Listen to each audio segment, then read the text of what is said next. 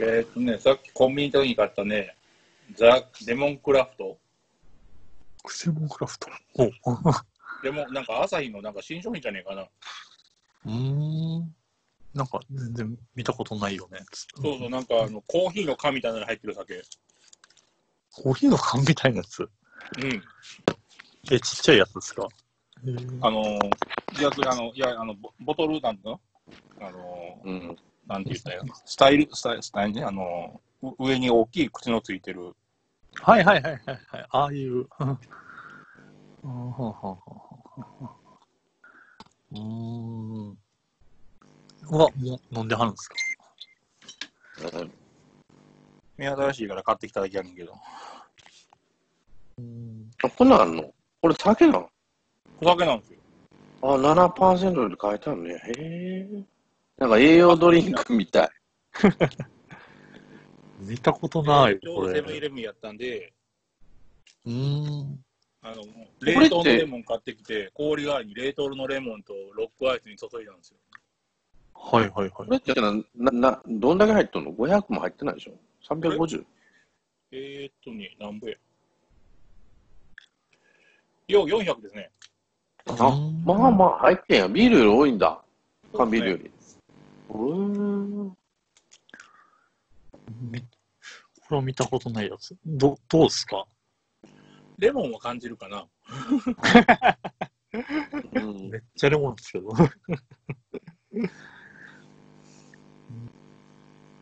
でもねやろ、果汁1%からもっとしてもええかなって気もするけどな。俺は入れるんなら。うんうんうんなんか半端な量な気がするわっていう。400。あ、じゃなくて、あの、あレモンの量が。あ、レモンの量がね。普通、まあ結構、最近レモン系めっちゃ多いじゃないですか。レモンサワーとか。うん。他と、まあ、ぼちぼちみたいな感じですか？やっぱ女の人が飲むから、飲むようになったからじゃないの？ああ。なんか、女男ね、だとビールとかさ、ウイスキーとかそういうのがいいかもしれん。まあ、そういうサワー系っていうか、それでもあの、度数が高いよね、今。9%とかさ。多いっすね。なんかちょっとだから、強くなんだろうね中毒増えてるって。QR とかいうよりは、うんアルコール中毒増えてるらしいですよ、若い子の。やっぱそうやろね。9%なんか、いや、で、口当たりいいじゃない。サワーそうっすね。ううん甘いし。だから結構、パアルコール度数の割に飲めちゃうんですよね。そうそう、スイスイってうん入っちゃうと思うんですよ。そうそう。あの、9パン生で増えたって言って、なんか記事で見ましたけどね。だから、ストロングゼロ出たぐらいからなんかめっちゃ多い気がするんですけど、うんだから今、7%以上のサワーばっかでしょ？なんかだから同じ種類でも、なんか度数が強いやつと普通のやつみたいな感じで2種類置いてたりするんで、うんコーラ、あの、コカ・コーラだからシャイズなんかに度数違いやかなんかあったんちゃうかな。うん。あれもレモンやったな、そういえば。だから、レモンサワーがなんかめっちゃ種類今多いんですよ。うん、そうなんかいね。ろんなメーカーのやつが。うん。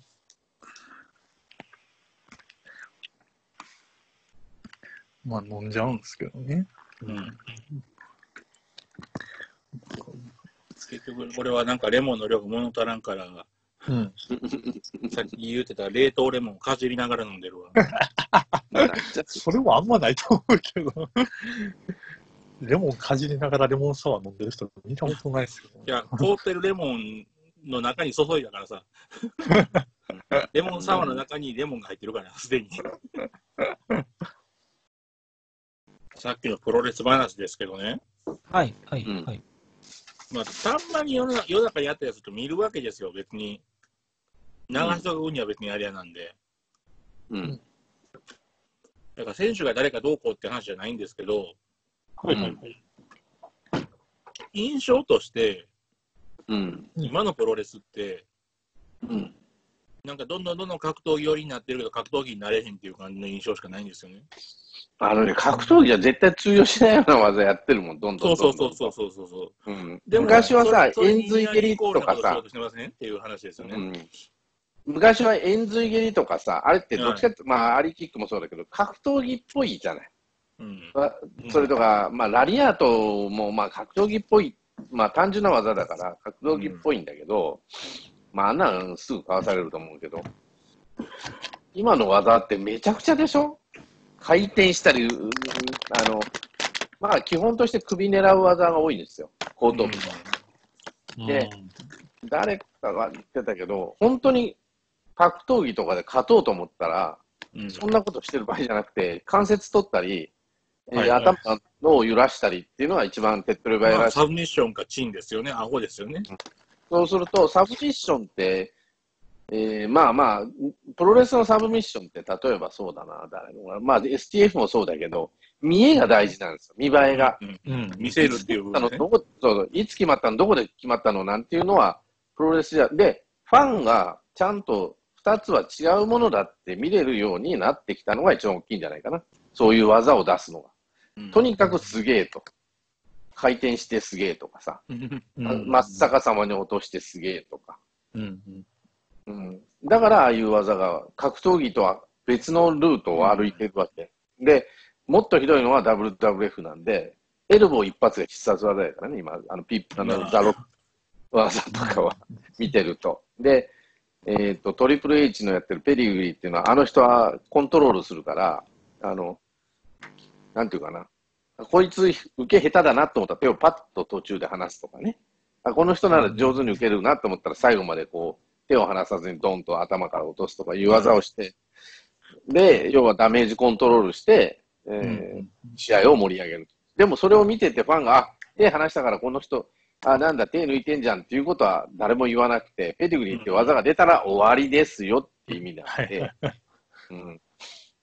で、それを返したりすると、おお、どうするんだ、この後展開はって、ファンはみんな見てる。うんうん。簡単に言うと、そういう、だからファンが目が肥えてきて、格闘技とプロレスの違いっていうのをしっかり分かってる人が多くなったのと、やっぱり見た目がその派手な方が、エンターテインメントとしてはまあ面白い。、あくまでもショーだという解釈をして、今のファンの方がしてるのかな？そして、そお、一個さんが。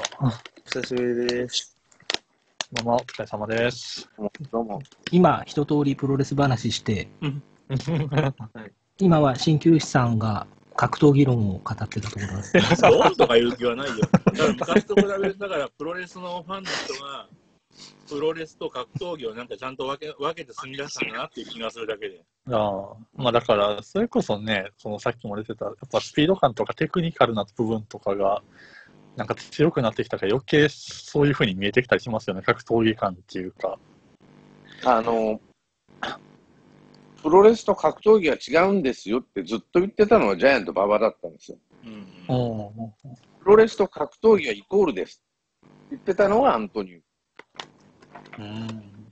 で、プロレスと格闘技は融合させてたのは力道山。要はなんでかって、そのバックボーンをしっかりした人ばっかり連れてきたから。うん例えば木村正夫といえば柔道。まあまあ、創世紀なんてね、そういう方が手っ取り早いんだけど、プロレス、えーっと、力道、俺、力道山といえば、えー相撲とかね、この人は何々です。えーっと、東富士だったら相撲です。というふうにバックボーンをしっかりした人たちを連れてきて、プロレスをさせてきたんで、それが格闘技っぽく見えるっていうかね、格闘技のなカテゴリーに入れちゃうと。でも途中から、まあ気がついてる人は気がつくわけなんだけど、でも枝葉が分かれたときに、プロレスと格闘技は別物ですよっていうのはずっと言ってたのはジャイアント馬場で、ジャイアント馬場のプロレス見てたら、あんな技を格闘技が通用しないってはっきり自分でも言ってるからね、16もキックもあの、ココナッツクラッシュしたって、こんなもん成り立つわけねえじゃんっていうような技で 勝つわけなんですね。はい。ところがアントニオ猪木が円髄蹴りやってみたり、えーまあ、コブラツイストとかマンジ固めとか、あんな格闘技とは絶対通用しないんだけど、うん。うんそういうようなも路線で、要はまあ言い方悪いけど、世間を騙してたわけなんですね。その騙す一つの、あの、アイテムとして、あモハメド・アリがあったり、まあアントン・ヘーシンクがあったりね。あアントン・ヘーシンクじゃないわ、あの、誰だっけ、えーっと、ウィリアム・ルスカがあったりとか。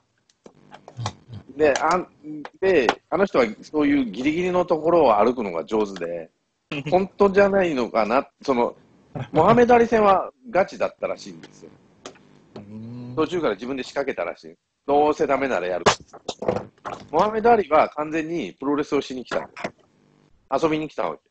お金がもらえるし、ラッキーってなもん。まあそうですよねと。ころがいろいろ、いろいろ話を聞いてたら、こいつマジじゃねえかよ。みんなでいろんなルールを、あのー直前、あれ、これも、これもってつけたわけ。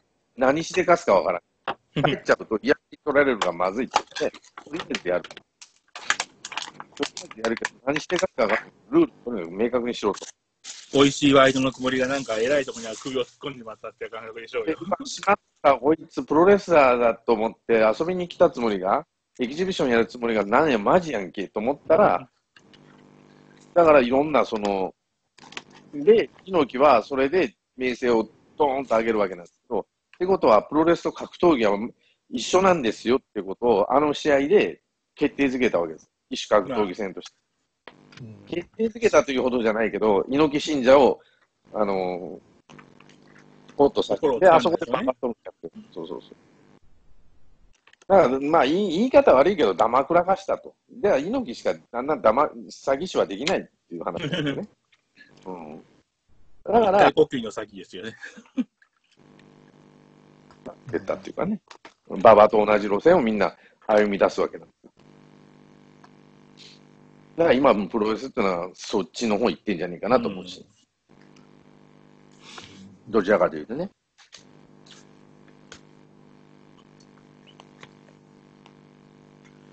まあそれでいいような気がしますけどね。本来の姿っちゃ本来の姿なんで。俺もそう思うけどね。うん生地なんでしょう格格闘技だと多種異種のプロレスラーが一番強いんだって言ってる人が一番なんか外から見ててイラッとするというか、うん、だからアントニオ猪木はそれで騙したからね、人を。うん、違うもんだよって言いかけたのは結構あの、あの人の本、あの、木村正夫はなぜ負けたのかっていう本を書いた人が、な名前は知ってたよな、あの人。あの人もガチバカなんで、それに書いてある。あの、木村正夫が力道、木村正夫は力道山にボコボコにやられたんだけど、その弟子筋が何十年か後に起こって、ジャイアント馬場に俺を使えと。俺と試合しろって、本当に言いに行ったらしいんで。うん。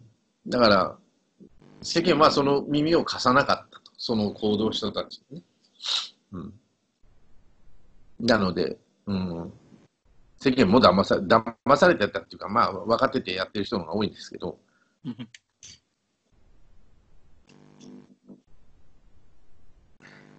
はい。あ、一 k さんすいません。はい。すいません。せっかくねええ、わざ、あの、アプリインストールし直して まで参加いただいてるセンチメンタルな一 k さん。はい。せっかくなんで、久しぶりでございます。そうです。はい。一 k さんがそのレスラー鍼灸師をプロデュースするとしたら、むちゃぶるな、どんなコス。、どんなコスチューム着てもらいますか？ね。ええそうですね。あのー、難しいですね。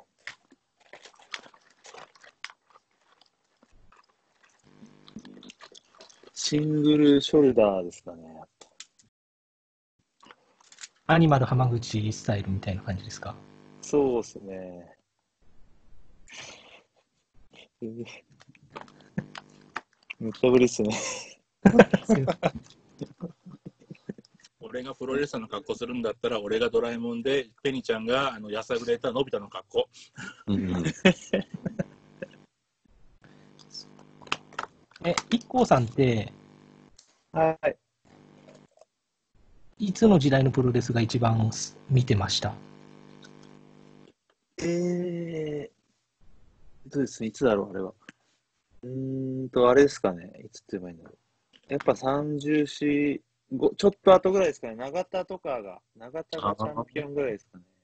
あじゃあ、あれだ石沢時光とか、その辺ですか？そうですね、はい。はいあと、今が、今は見てますね、すごい。今、今、今はやってないですけど。うんうんうんうんいわゆる直近の現現役そうですね、というか。直近は、はい。そっか僕、ほんと全然最近見てななくて、ええ、はい。で、ストーンさんがそのルーターズでたまにええ。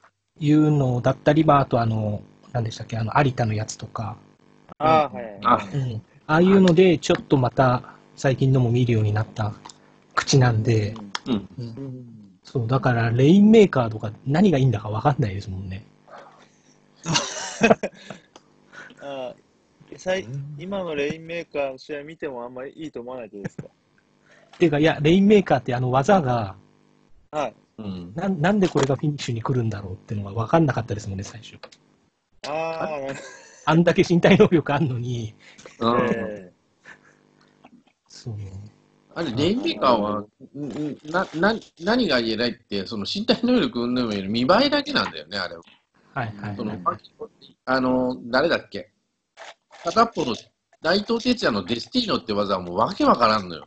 うんうんうんああ、デスティーノってどう回ってるかわけわからんのよ。だから、決まったっていうよりも、ああ、ああ、ああ、そうなのって。だから内藤哲也の、あの、今はもうすごい押しも押されのエースになっちゃったけど、はいはい。え伸びてなかった理由っていうのはそこにあって、身体能力がい、あの、高いがゆえに、そういう技に頼っちゃって、その、うん。説得力を失ってたっていうところがあってね。うん。うん。で、今は、その、長野のパターンと一緒のパターンを使ったから、彼は。うんうんまあ、皆さんをヒールとして受け入れられているけど、うん。岡田監督としてはそれがしたくなかったんだと思うんですよ。わかりやすいハイフライフローとかね。要は、えー、棚橋のハイフライフローとか、えー、と中邑真輔もそうだけど、ボマイエ、簡単な技でしょ？膝蹴りとか、うラリアートとか。で、これってアメリカの、誰って言ったらザロね。うんロックのピープルズエルボーってただのエルボーですよ。走り回ってトンと最後落とすね。あれに近い状態にしたかったんじゃないかな。だから今のアメリカのレスラーのフィニッシングホールドって、内藤みたいなぐるぐる回ったりとか、すんごい複雑になってるってほとんどないです。最後にドンってやって終わりとかね、その、さっき言ったペディグリーにしても、オースまあ古いところで言うとオースティンのスタナーにしても、首を捕まえてドンと座るだけとかね、どうなってんのこの技っていうようなことはまずないかな。ああ。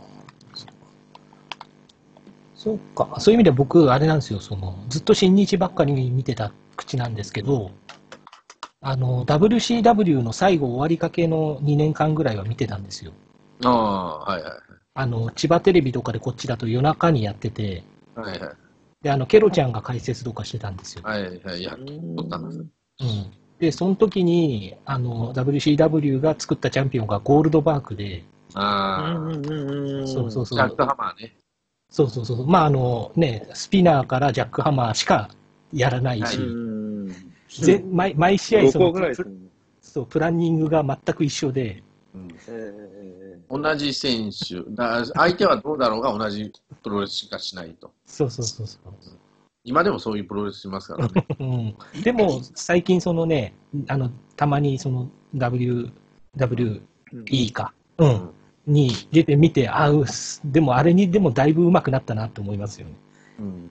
レスリングする。ハマーのもあの滞空時間も上手に数えられる、数、数感情的になったなと思って。うんうん前はもう何でもいいから落としやがってと思って。ね、うん。あれ、今も現役なんでしたっけ？ゴールドあのあの人はもうあのゲストレスラああ、もう、ー、あのレギュラーレスラー、あの通常の土佐回りはほとんどしない。まあ、年に1回、2年に1回ぐらい、そのビッグマッチだの前で、プロモーションして、で、ビッグマッチに出るというパターン。うん、でも体つきはまだ現役のまんまだから、いいんじゃないと思うけどな。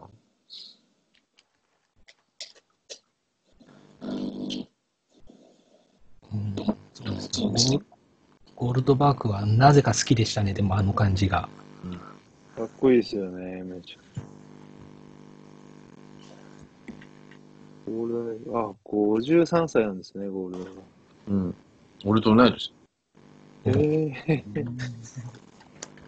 あれ、レスナーもやってますか、まだ？ブロックレスナーもやってるよ。ええあの人はやっぱ体強いね。うん。サブーってもうやってないんでしたっけ？サブはもうやめてんじゃねえか。すごい渋い。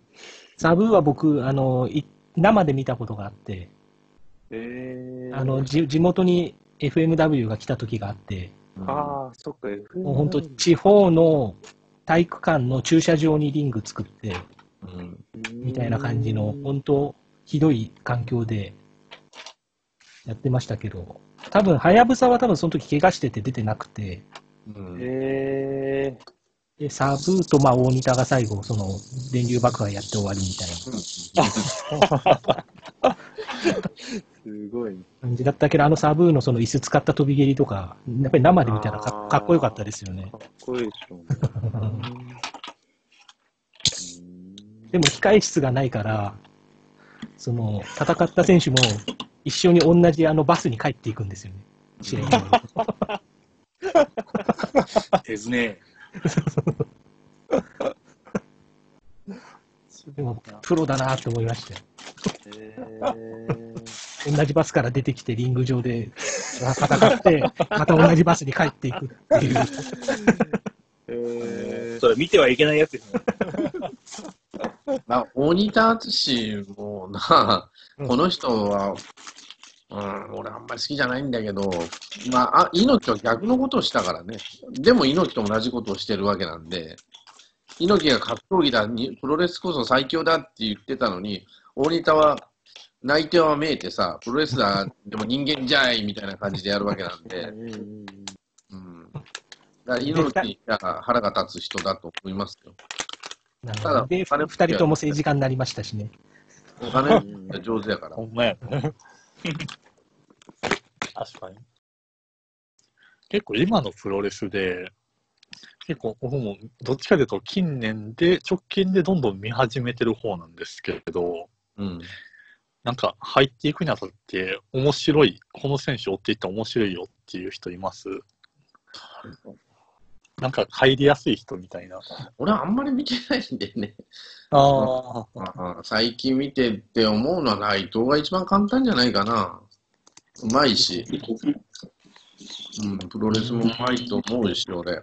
うん、本当はアメリカの方のやつも字幕で見たいっていうんだったら、うんうんコンレスラーの面白い選手結構いるなと思って見てんだけど、うん今、まあ、わかりやすいんだったら中村慎介かな。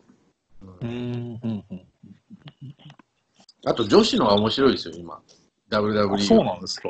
へえ。あの、リック・フレアの娘のシャーロットって、これがいいんですよ。体でかいし、運動神経いいと。うん顔顔も綺麗だし、へえ。さすがフレアの娘って感じで。結構女子プロも見られるんですよね。いや、男わざわざ見に行こうとは思わないけど、その、WWF の、WWE 今何をしてるかって言ったら、その、いろんなだん、なんていうかな、やっぱりプロレスイコール野蛮だとかさ、えーはいはい劣だという評判が、を気にしてるんですよ。だから、うん。事前団、なんていうかな、その障害者団体とか、そういったところに慰問に行ったりとか、そのレスラーを派遣したりとか、えっ、と、うん。あそこのステファニーって、まあ、娘さんなんですけどね、トリプル H の奥さんなんかはそういったところの、えー活動を盛んにしてるし、まあ、あれお母ちゃんのリンダもそうなんかな。あと、えっ、と、アメリカ軍の慰問に行ったりね、中東に行ったりとか、えーそれもやってるし、で、その中の一つとして、男女雇用機会均等法じゃないけど、男女平等を掲げてるんですよ、今、WWF は。WWE は。だから女子にも平等の活躍を与えるし、同じような、えー構想、今まで女子のプロレスラーって言えばディーバっていうので象徴されるように、色気さ、可愛らしさとかさ、綺麗さとか、そういうのを前面に押し出して、まあ、刺身の妻的な、はいはい。あのプロレスをしてきたんですけど、女子はね。うんまあ、どんだけやっても、まあ、男子の2番手、3番手、あ2のつ、もう3の次、4の次ぐらいだ。でも今、女子の方が目立った活躍する選手が多くなって、日本だと、そのアスカって、昔カナっていうレスラーなんだけど、日本では。はいこの子はすごく面白いし、うんうんあと、女子レスラーの方がう動きいいしね。軽いだけに。昔はももうちょっと悪かったけど、今すごくいいですよ。うん。だからそっち見るだけでも綺麗だし、うん、はい技もはい。大きな技するし。うん、へー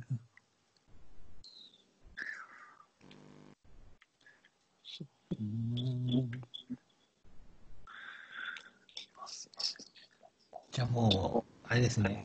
僕が知ってるのは、せいぜい工藤めぐみとかその辺までなんで、もう全然レベルが違うんですね。えーなんか去年、去年のかな、なんか、ケニー・オメガのタッグマッチみたいなのも見ましたけどね、DDT のかな。ああ、うんまあ、ちょっと一個見ましたけど。うんじゃあ、女子と、そうですね、中村慎介をちょっと見てみます。あの、なんだっけ？YouTube で見れるから、うん、うん、うん。しあの、英語はほっといて、しんすけ中村の試合だけして見てても、まあまあいい試合するなと思うし。うん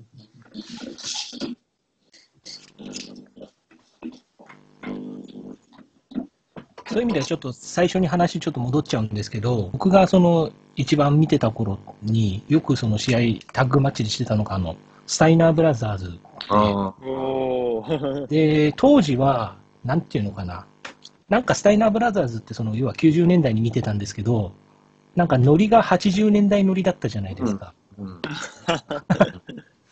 まああのかあの弟の髪型とかもなんか80年代のあバンバンみたいな感じだったし、お兄ちゃんもあんなんだったし、ーなんで当時はなんかピンとこなかったんですけど、なんか今思い返すとすごいいいレスリングしてたなと思って。いや、あの二人は、アマレス出身でしょ、確か。アマレスラーで、うん。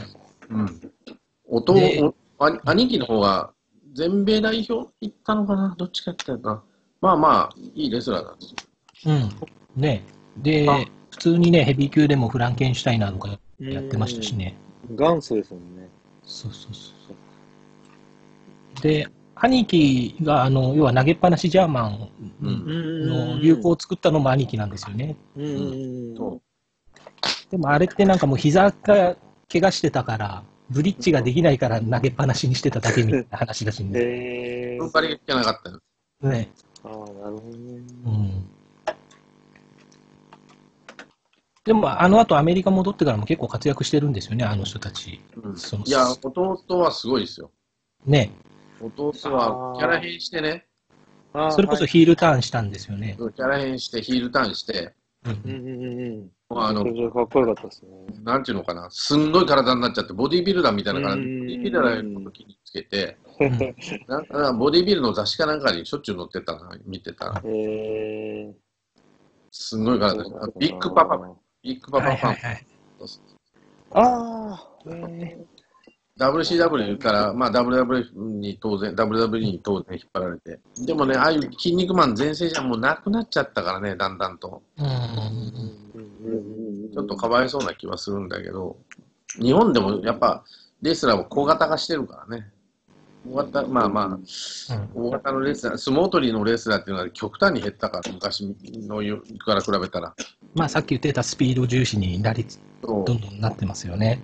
で、あの、なんだっけ、90年代後半か、80年、えーと、2000年代前半に、要はハルク・ホーガンはじめ、WWE はステロイド問題があって、相当叩かれたらしいです。90年代かな。うん。で、その時に、もう体の大きなレスラー、あの、誰だったっけ？アルティメット・ウォリアーとか、ランディ・サベージとか、まあ、ハルク・ホーガンもそうだし、レックスルガーとか。そうレックス・ルガーもそう、まあ、あの人は WCW だったけど、うんうんあね、そういう体の筋肉隆々のレスラーがじゃないとアメリカ人は反応しなかったんだけど、うん。うんそれってこうやっぱりいろいろ問題になっちゃって、そういうレスラー使えなくなっちゃって、そういうレスラー作る。で、その次に誰誰を使ったかったらブレット・ハートって言って、まあ、体はちっちゃいんだけど、レスリングがまあうまい人を重視するようになって、あとショーン・マイケルズもそうだし、その後にオースティンとかロックとか来て、トリプル H と。で、オースティンもうまいけど、ロックっていうのはこの人は、あの筋金入りの、なんていうか、3代続いたプロレスラーの血筋なんでね、彼は。はいはいはい。母方のおじいさん、お父さん、で自分。なので、もう、レスリングをやるために生まれてきたような人なんで、まあ今はもう俳優さん、もう超一流の俳優さんになっちゃったけど、だからやっぱレスリング上手い人じゃないと WWE はトップにしなかった。で続けなかったとトップになったって選手。だから、あの、スタイナーは、そうレスリング上手いんだけど筋肉に走っちゃったもんで、WWE ではそのトップ中のトップ、レジェンド級のレスラーにはさせてもらえなかったとあいう流れが。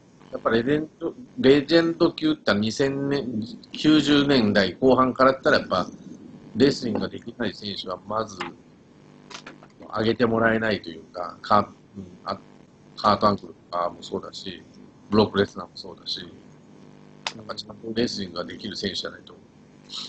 今、でも、道場、トレーニングセンターが充実してるんで、あそこ。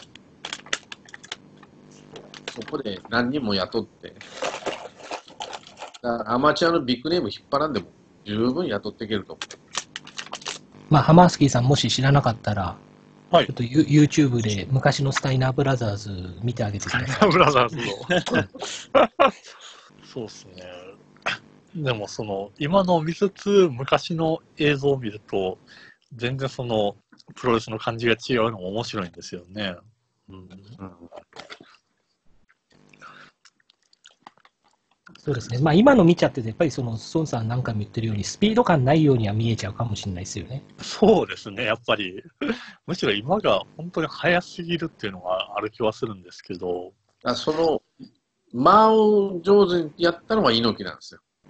うん、あの人は、その、みんなが熱狂したのは、その間なんですよね。技と技との間のうまさ。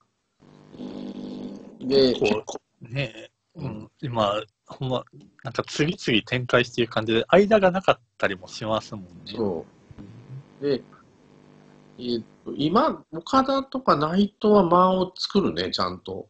うんあの長州は間を使うのが下手だったんですよ。本当に。うんだからハイスパートレスリングって言って間を詰めたようなレスリングするし、うん誰だっけ？前田明はもうそんなに間が、間間の取り方が下手というか、間のにそのプロレスを見せられないというか、うん、抜群にうまかったのは武藤敬司ですね。うんうん。ああの人の緩急のつけ方は猪木と一緒で、本当に上手だなと思ったし。うんじゃあ、すいません。ちょっと話変えていいですか？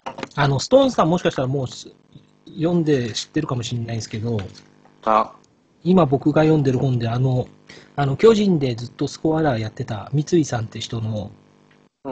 ザ・スコアラーっーていう本があってこれ僕今まだ読んでる途中なんですけど、うん。これすごい面白いですよ。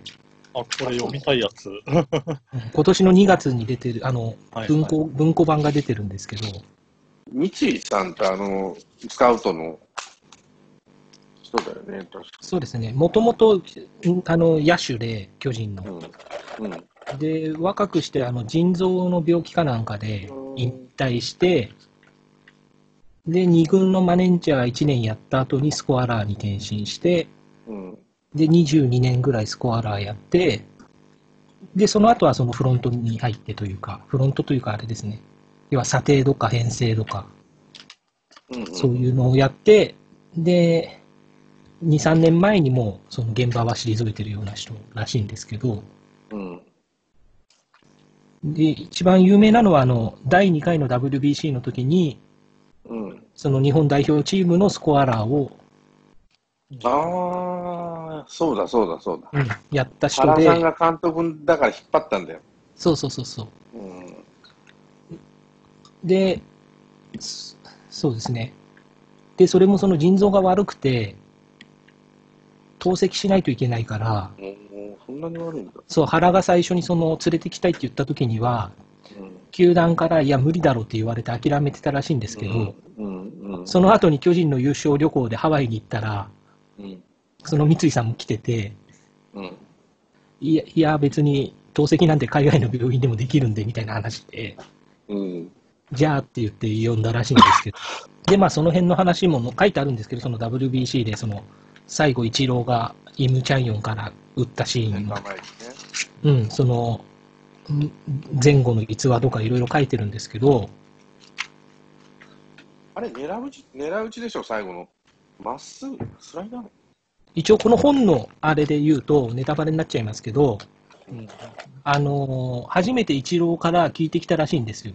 その、三井に、うん、あの、何狙えばいいですかねって。うん。で、三井は、あの、ビビったけど、あの、うんしシンカー狙えって一言で返したらしいんですね。あ、シンカーだけね、打ったの。そうで、ああの、打ったのがいわゆるそのシシンカーっていうか人によってはチェンジアップって言いますけど、落ち損ないのシンカーでしょ、あれ。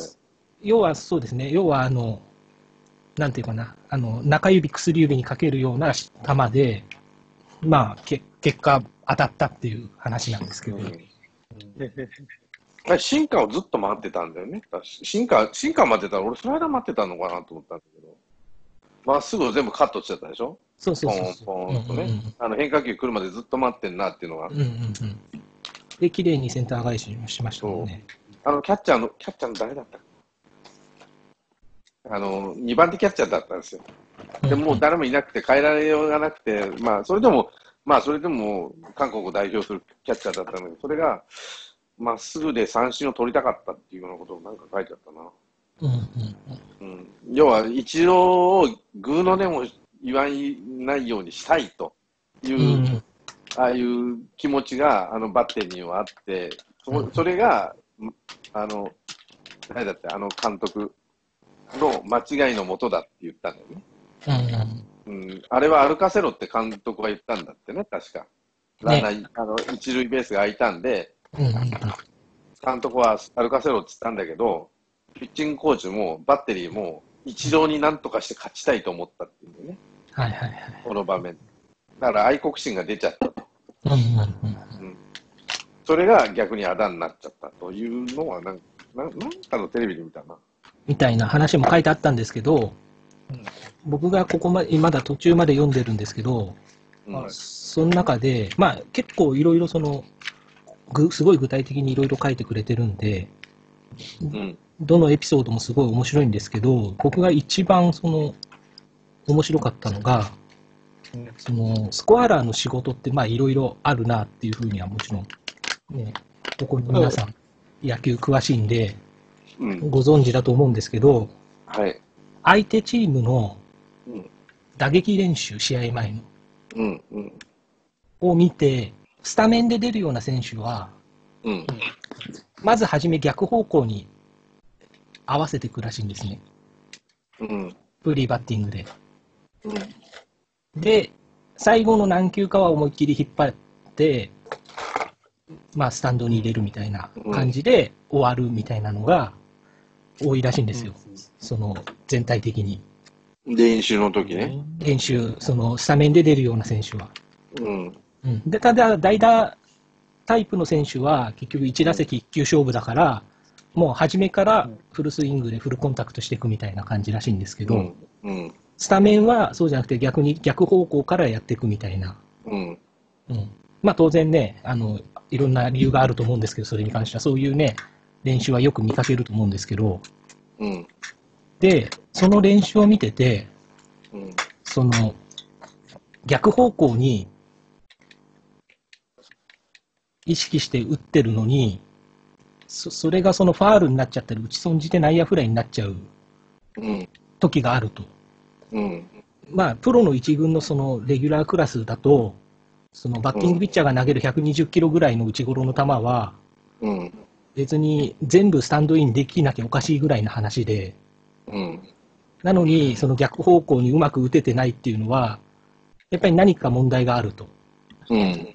で、それが、その、要は、フォームを崩してて割りが取れてないとか、うんなのか、それともどっか怪我してるのか、うんそれともた疲れてきてるのかみたいなうんところで、それを分析するのも仕事らしくて、うん要はそのパワープロでいうあの調子のマークあるじゃないですか。うんはい。青とか黄色とかピンクとかの。要はうん相手の調子をその分析してデータに落とすみたいな仕事もそこでしてるらしくて、うん。結局その疲れてる、調子落ちてるみたいなところとか、ばフォーム崩してるみたいなのを、やっぱり長丁場の中で、それをキャッチャーとかにちゃんと教えておいて、うん。そのね、名前で要はビビって勝負避けちゃうとか、じゃなくて、はいちゃんと調子でっていうのを参考にさせてるとか、そういうことまでやってるらしくて、うん。面白いなと思ったんですよ。うん。みたいな話がいっぱい書いてあるので、この本はおすすめですよっておいう。いや、そう、結構、最近の野球本の中でもそういう面白い本で、なんか結構紹介されてるの見るんで、うん。その本はめちゃくちゃそうですね、そう。面白そうだなっていうのは知ってる。あともう一個だけじゃあ面白いのを言うと、うん。はい。あのー松井秀喜の全盛期うん。うんはうん当然ね、その仕上がった弱点のないバッターになってたんで、う。うんん。うんで、ちょうどこの人がスコアラーとして台頭ししたというか活躍した時期と、松井の現役自体がすごい被ってる人で、うん。うん。もう日本にいる時の松井はずーっと見てたっていう人らしいんですけど、うん。その中で面白いエピソードが、あの、同じく全盛期の山本昌、はいうん。うん、そしてその、捕手として油が乗ってきた谷繁が移籍してくるみたいな、うん。うん。要は、昌、谷繁バッテリーと松井の対戦の時に、前、スト杉田さんが言ってたんですけど、うん。あの、吉田修二がうん。うん。うん。満塁の時にノースリーにしてから勝負するみたいなうん。うん。ことを言ってたんですけど、それと同じことをやってたらしくて、うん。その、結局投げ損じたら仕留められちゃうから、うん。最初3球も際どいとこしか投げないらしいんですよ。うん。で、当然その際どいって言ってもその、投げミスったら終わりなので、うんその、ボギリギリボール、ボール、ボールでいくともうノースリーになっちゃうと。うん。その松井も選球眼も良かった選手なんで、うん。で、ノースリーにしてから、えっ、と、カーブでストライク取るらしいんですよ。うん。で、ノースリーだとさすがに松井も打ってこないっていう手出さないねでうんうんデータってあるし、まあ松井って追い込まれてから勝負するタイプだったんで、どっちかっていうと、うん。らしくて、で、その後に、あの、スライダー投げるそうなんですよ。うん。はうん、で、そうすると左対左で逃げていくスライダーなんで、い。う。うんん。まあ、あのいいとこに投げられれば見送ってくれるし、う。うんん。あの多少甘くてもまあファールになる可能性が高いっていううん。ところで、2、3にするらしいんですよ。うん。で、そうすると、ここで、あの、もう1球スライダー投げちゃうと普通だと思うんですけど、それだとやっぱり2球投げるとね、その、投げ損じる可能性も高まりますし、松井もね、対応しちゃう可能性があるんですけど、そこでまだ投げてないし、あの、スクリューを投げるらしくて、そうすると、要は引っ掛けて内野ゴロを打たせられるっていう、うんで、別にね、それがどこかで1球外れてフォアボールに別にいいじゃんっていう話で、どうせ歩かせるんだからってうん話です。よ。でね、別に野手の間抜けてもシングルヒットならいいじゃんっていう話で、うん。そういう勝負をしてたのが、すごい印象的だったって書いてありましたね。そういうすごい具体的に細かく語ってくれてるんで、相当マニアックですけど、面白いと思います。いいなでもプロ、プロって結局、これなら、あの、な130試合も同じ、140試合も同じ相手でやるんで、なんていうのかな。まあ、シングルヒットならいいとかさ、うんうんフォアボールでもいいっていう割り切りができるピッチャーが強い、あのチームが強いんだよな、やっぱり。この試合こう、ここで落としたらもう一生終わりやっていうようなピッチャーは、がダメっていうかさ、その発想の転換として、あー抑えれればいいけど、これならいい、あそこならいい、こうここまでこう階段を下げれるとかだ、ハードルを下げれる。うん。そういう発想ができて、ここれがダメならこの次とかね。でまあ仮に負けたとしても、ね。この次の試合とかね。うん。究極的に言ったら、その、あの、落合がね、落合監督が勝つ、なんか、2011年ぐらいで何何個まで負けれるの発想じゃないですけど、うんそうそうそうそうそう。どんなに優勝するチームもよ、まあ、56、60、60は負けれるぞみ60はたいな、落とすってことうん、っね。ていうところにもつながってきますよね。で、どんな弱いチームでも60勝はする。うん。残り20試合が、を勝てるか勝てないかが勝負だ。うん。話は一つ。ですね。まあ、これ、この本、本当、あの、ここでは言わないですけど、あの、ハマースキーちゃんに、あの、はい前世紀の三浦大輔の攻略法とかも載ってますんで、ええ 面白いと思いますよ。は、うんいや、でも本当その本は、興味あったら買います。いや、本当もっともっと興味があったんで、それは買います。うんそれこそ今は結構本読む機会が多いので、うん。家にいて。うん、で野球系の本も読みますね。ってのが、まあ、これは別に単純にこの本面白いよって紹介がしたかっただけで、あれなんですけど、ね。今日せっかくね、このポッドキャスト界の四天王のうちのストーンさんと鍼灸師さんと、なんでや あとね、二代目金髪に聞くこと、ハマスキーさんもいらっしゃるので、どういうことですか？なんすか、それ？初代誰やほんまや。あの、これね、あの、ボーズマンさんからトークテーマもらってるんですけど、ほう。そうっすな、さんから。はい。まあ、あのね、巨人ファン、横浜ファン、阪神ファンがいらっしゃるので、はい。はい。あのあれですね、関根純三とうの野村克也についてん。なんだそれ。のなんか話を聞きたいんですけど、俺、何も喋れないですよ。まあ、だと思うんで、だしね、野村さんについてはある程度どっかで喋ってるような気がするんで、巨人が今原監督じゃないですか。うん。で、去年結果が出たわけじゃないですか、一応。うん。まあ、日本シリーズはね、惨敗でしたけど、う。うんん。で、もし、その吉信が退任して原になるタイミングで、うん。その、絶対にね、ありえなかったでしょうけど、野村さんが巨人の監督やってたら、みたいな。ああ。すると、その、うん昨シーズン、どういうチームの回し方してたのかとか、まあ、あるいは日本シリーズどういう挑み方してたのかみたいなのって、どう思う、なんか、も、も、もしもシリーズですけど、なんだそれ。いや、わかんねえな。多分優勝しないと思いますねあんまり。1年目は。野あ村さん。ージャイアンツのカラーに合う最初は馴染まないんじゃないかな。しょっぱなは。まあ何年かやると当然、あの人もアジャストしてくると思うけど、タイガースと一緒のパターンかもしれない。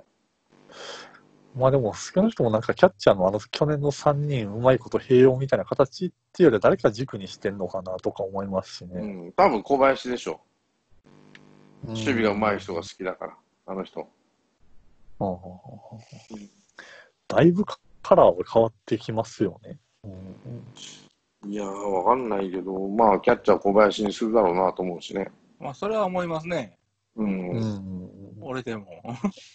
多分野村さんやったら小林をチョイスするやろな。もうとりあえず肩がつ、肩が強いだけでいいから、もう、あとは俺がなんとかすると。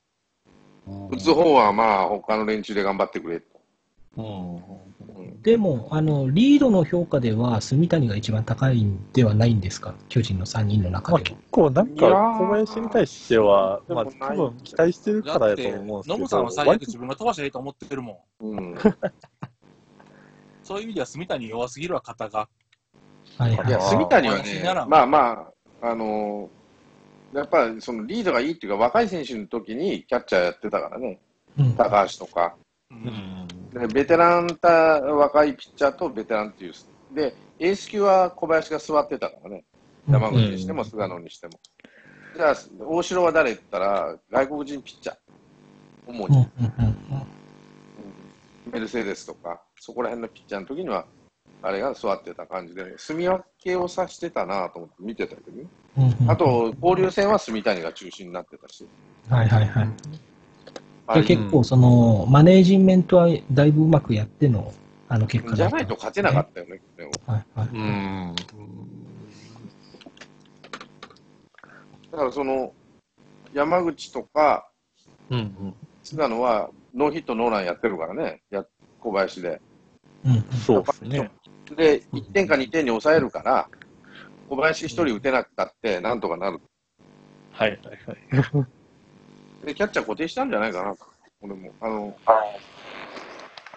まあ、多分その、結構偏偏るっていうか、大体軸は決めると思いますよ。じゃあまあ小林を固定して使ってただろうっていうところですね。うん。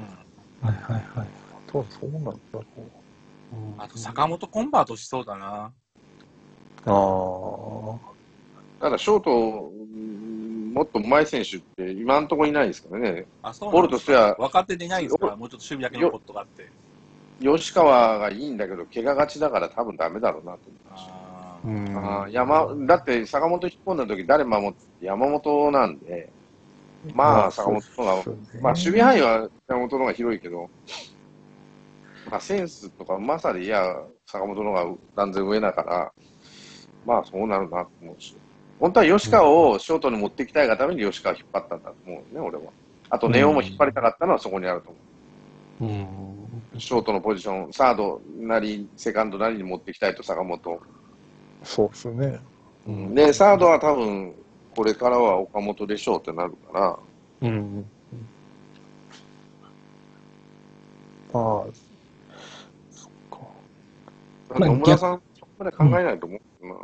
逆に言うと野村さんクラスが来ても、うん。そんなにその他の方法が出てこないぐらい原はうまくやって、去年はうん、じゃないと優回勝しない回してたっていう話ですよね、きっとね。その安倍の使い方にしても、亀井の使い方にしても、若手の使い方にしても相当当たっ、はまってたってことですよね、きっとね。外外人もそんな当たったわけじゃないですもんね。打つ方ではまあ、丸がハマってくれたからね、それなりに。まあ、基本的に丸引っこ抜いて、まず広島の戦力を落としたっていうのが一番大体のあれでしょまあだから、広島から丸でい、広島丸のマイナス分、巨人丸のプラス分がそのまま出たみたいな。う。そうそうそう。はい、だはい。丸引っこ抜いて10マイナスさせて、ジャイアンツに入れて8から7プラスだから、うん。まあ、10去年のような、一昨年のような10の活躍はしてないからね、まだ丸は。うんまあまあ、それでも、そうですね。10引っこ抜いて8プラスになるで、対広島戦ではプラスプラマイ18になるわけなんで、差がありますからね。ううんん、これは大きいと思う。確かに、8確かか7ぐらい。に。同一リーグの醍醐味やわね、それは。まあ、まあ巨人のいつものパターンっちゃパターンですよね、結局。まあ、それは、そこらの選手とか2年連続 M- MVP 選手やったんで、なおさらですわね。だからもし巨人で全く活躍しなくったって、マイナス10を広島にかけたっていうだけでプラスなんですから。うん。ううんん。まあ、そこもあったでしょうし、ノムさんやと何が変わるんですかね。阪神時代やと、例えばその、ノムさんになったタイミングで劇的にこういうとこ変わったのとかってあったんですか？だからもう完全にあれですよ、ドラフト戦略が変わりましたよ。うーん。だから、阪神ってそれまで、あの、押しなべて選手の能力を円グラフで書くと、丸い選手取ってたんですよ。うん、うん。それが、ノムさんが来て、とりあえず打てるのがおらへんからっていうんで、足の速い選手を集めたんですよ、あの年ね。はいはいはい。で、うん要はそういう人たち、若そういう連中に、こう、期待をかけてるぞっていうことを見せるために F17 って名前をつけてみたりとか、う。うん選手にこうやって葉っぱかけてるわけですよ、そうやってね。うん、うん。いや、とんがった選手を取るようになりましたね、そういう意味で言うと。はいはいはい。まあ、その辺っていうのはやっぱり大きな違いじゃないかなと思いますけどね、それまでの。うんうんうんまあ、結構編成が変わってくるみたいな感じなんですね。えだから少なくともあのドラフト戦略があのノムさんの時代から変わりましたね、阪神は。うん。うん。それそはまあ、の一芸にい当然、た選手っていうのを取るようになった。後の結果考えたらプラスやったってことですよね。だって、それまでが全然ニッチもサッチもいかなくなってて、うんうん。で、結局その、最下の結果が星野の時に十何人切って、取られるか見れてみろって言って誰も取られへんかってんから、そういう結果よ。あ、まあまあ、そっかそっか。そういうことですよ、だからね、言うたら。うん。まあ、その中に、その、まあ、当たりだと、その赤星とかがいたわけですよね。うん。な星野うまいこと見つけたよな。赤星だけ残して、沖原とかバンバンバンバン出しちゃってね。うん。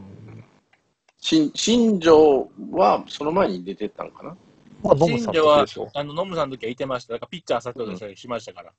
うん。あ、星野になっておらんくなったんだっけ？星野の時に、あの、FA で、アメに。来ましたね。うん。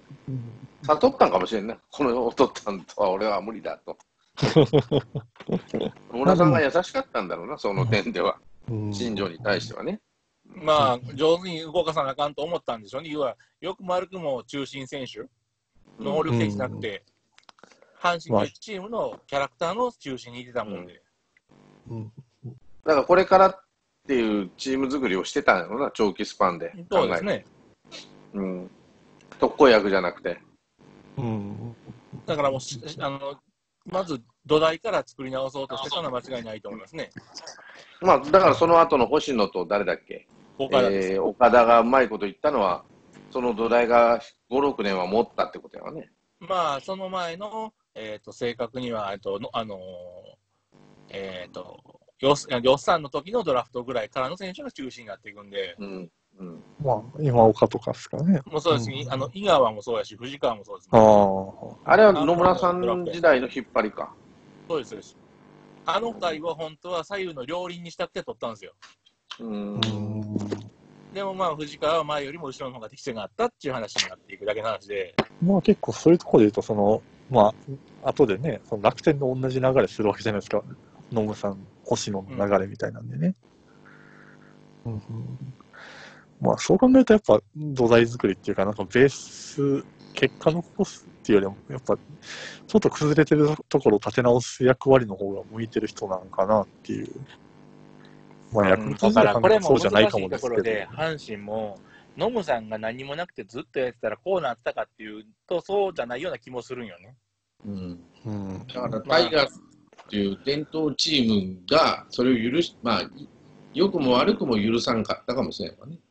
っていうか、その、両方とも結局、優勝させることになる星野という監督がいるわけですけど、要は、ノム、たまたま、ヤクルトの時はノムさんという監督をずっと引っ張って、うん。こうちょうど結果が出たんで、ずっと引っ張り続けて、その安定したチームを作ったんですけど、阪神の時も楽天の時も、ノムさんが種をまいて、うん星野の段階で刈り取りになったんですよね。うううんあのおそらくノムさんのこうやってたことよりもかなりドラスティックに動くんですよ、あの人結局。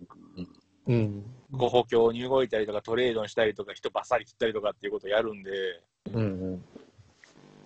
ノムさんがだからやり続けてたら結果が出てたかって言われると困るんですよね。でも、ノムさんがやってたドラフトの戦略のおかげだことは間違いないんですよ。はいはい。でもあの人、当にそのドラフトは、まあ将来を見込んで、あの人も好きだからさ、若い選手のドラフトに口出しはするけど、球団編成に関しては口は出したのかね例えば、えー、と FA でこういう選手取ってくれとかあさ、あ。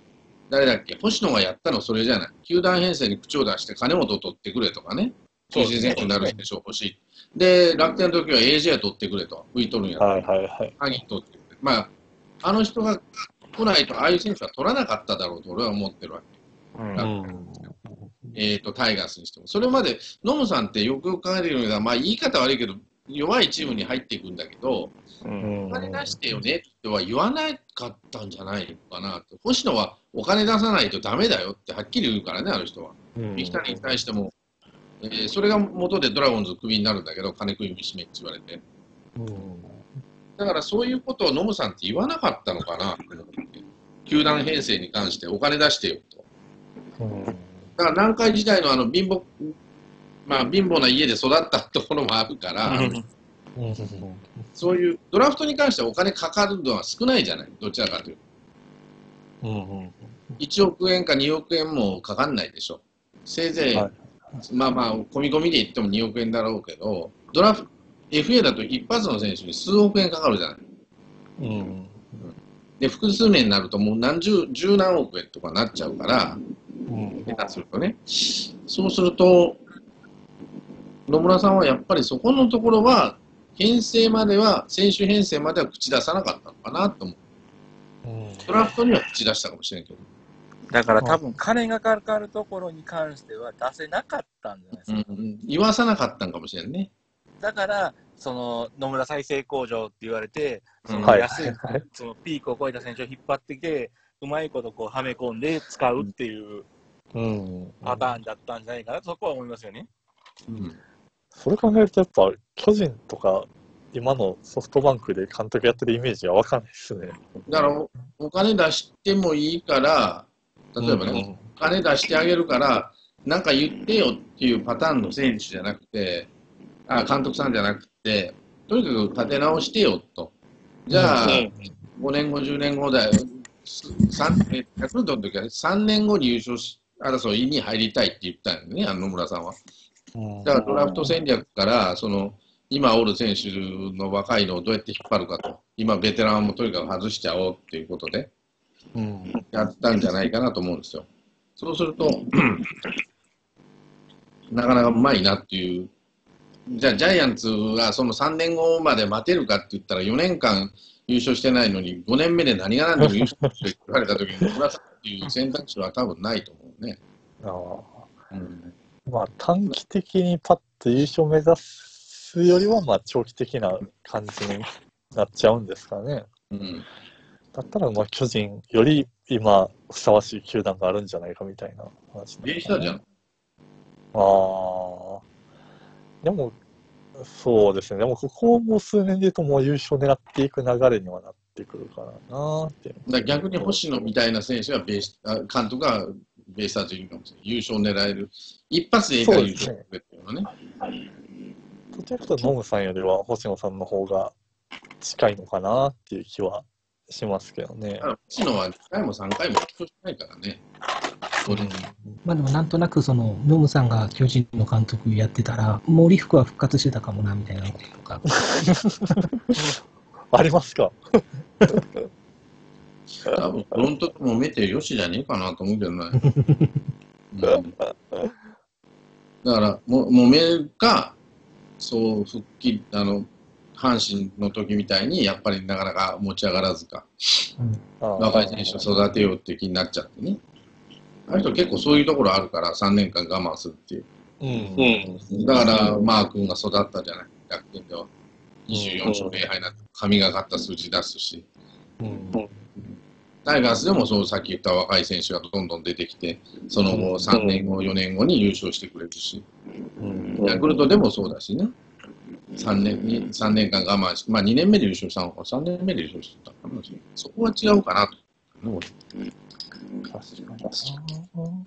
だからそうあの人の存在意義はそれかもしれない。上昇チーム、なんていうかな、森よ森正明さんみたいな監督してくれって言われると困るかもしれない。でも本人は入れたかったっていうんだよね、ジャイアンツでも。いやまあ、要はだから、逆に言うとねそ、そういうシチュエーションでしか監督にさせてもらえなかったわけですからね。その下位チームを立て直すっていう、もうシチュエーションからしかスタートできなかったんで、やっぱりあの人自身に、申し訳ないけど問題っていうかさ、その何回の辞め方がいじちょっとひどかったんで、うん、あれを払拭するのに時間かかったし、その後にね、嫁の問題があって、阪神出てかざるを得なかったし、ここは意外と本人としては大きいのかもしれない。本人はあ悔いはないかもしれんけど、周りに足引っ張ったっていうかね。ーうんでも結局、嫁で2回クビになクビになるっていうか、まあ1回は辞めざるを得ないけど。話だからね。あへまだそこまで買ってくれたんだみたいな感じでさ、ーうんそろそろ次にってことで、我が松にバトンタッチしたの。うん阪神はね、サッチーがおらんかったらもう1年やってただろうって誰もが思う。もう完全にその話で進んでましたからね。そうそうそう。じゃあ来年も3年連続じゃあ申し訳ないからもう一丁行くぜっていう感じだったから、まあ、それが良かったんか良くなかったんかわかんないですけど、でもあの人、野村さんって人が監督できたのもサッチーのおかげだと思うある程度。ああいう毛細がいないとあの人は動かなかった。誰だっけ？あの人。落合もそうじゃん。嫁が引っ張らやってなかったって言うんでしょ？自分で言うのかな。まあ、嫁の力が強いですよね。用にね。両人。じゃあまあ、長野健介、野村、落合はみんな嫁、健介入ってきた。確かに。超の。じゃあ最後に一個だけ、もしノムさんが去年巨人の監督してたとしたら、うん。セセカンドは主に誰使ってたと思うああ。あ、これ場合によってはその他球団から取ってくるとかも含めての妄想でいいと思うんですけど。いや、今、あの人、今ある選手で、その、引っ張ってくれって多分、そんなに強烈に言わないと思うから、若林じゃねえかな。多少打てるから。うんいやーどっちかとでも、せめて守れる方を選びそうな気はするんだよな。守れるとなると山本かな。うん。田中康介のまあ、元田中康介かな。うん。いただ、本当は、あれなんですよ。や、もちろん吉川っていう選吉川、手が、絶対吉川使って、もう大好き、そうなんですけど選手はいや、た多分スタートは当然吉川で始まるんですよ。で、多分6月ぐらいにいなくなって、そうそうそう。いや、それはもう、多分誰が監督やっても吉川使わない選択肢はないんで、なるほどね。うん、まあでもちょっと、そういう話してみると、その強い球団っていうか、結構常に優勝争いするチームに新しくノムさんが就任してくるっていうケースは見てみたかったとは思いますけど、そうなると多分去年ってさ、はい。マード取ってなかったかもしれんね、そうなると。あ、うんそもそもで。そうそうそうそうそ はいはいまあ、去年はそうですし、だって、工藤さんの後に、じゃあ、もう一回ノムさん行こうかとかなったら面白いじゃん。ホークスで。でもやりたかったと思うよ、本当に強いチームを。1回でいいから。いや、それはあるでしょうね。あの人自身南海ホークスで育ってるから強いチームだったからね。弱いチーう。ム本来はね。うん。うんうん。上がったり下がったりはしてるけど、本人の時は強かったけど、監督の時はもう落ちてたんでしたっけ？もう、だってね、もう、なんだろうな。阪急が台頭してたんでしたっけもうその時は。阪急がそうやね、抜群に強くなってきたんかな。うん。うん。誰だっけ、鶴岡が辞めた時に、影山さんっていう人が監督になったんだけど、すぐ死んだんだよね、確か。うん。で、急遽また鶴岡がやるようになって、もう鶴岡はもう本当にしんどかったと。うん。で、その後、飯田さんとかなって、野村さんにお鉢が回ってきて、しょうがないからっていうことで、よくやったんだと思うよ、あの48年の優勝は。あの、魂打ちやからね、半分は。前期優勝して、後期ほとんど阪急にボロ負けしといて、わざと、わざと本人は負けたっていうけど、大したもんだなと思いますよ。うん。ということでね、まあ、ボーズマンさんから、ノムノム さん。ノムさんと関、いや、ノムさんと関根さんの、ノムさんと関、いや、ノムさんと関根さんの話、関根さんが一撃もちなみに、出て、関根さんが一撃ちなみにも出て、大丈夫だったから。新規さんとさんは、あの、関根さんのエピソードあるんですかあるんですか何何何何なんか、ハモ、ハモ、ハウリングしてるしてる大丈夫回ってってめっちゃ。止まった止まった。どうかなどうかなあ、ダメだ、ダメだ嘿 嘿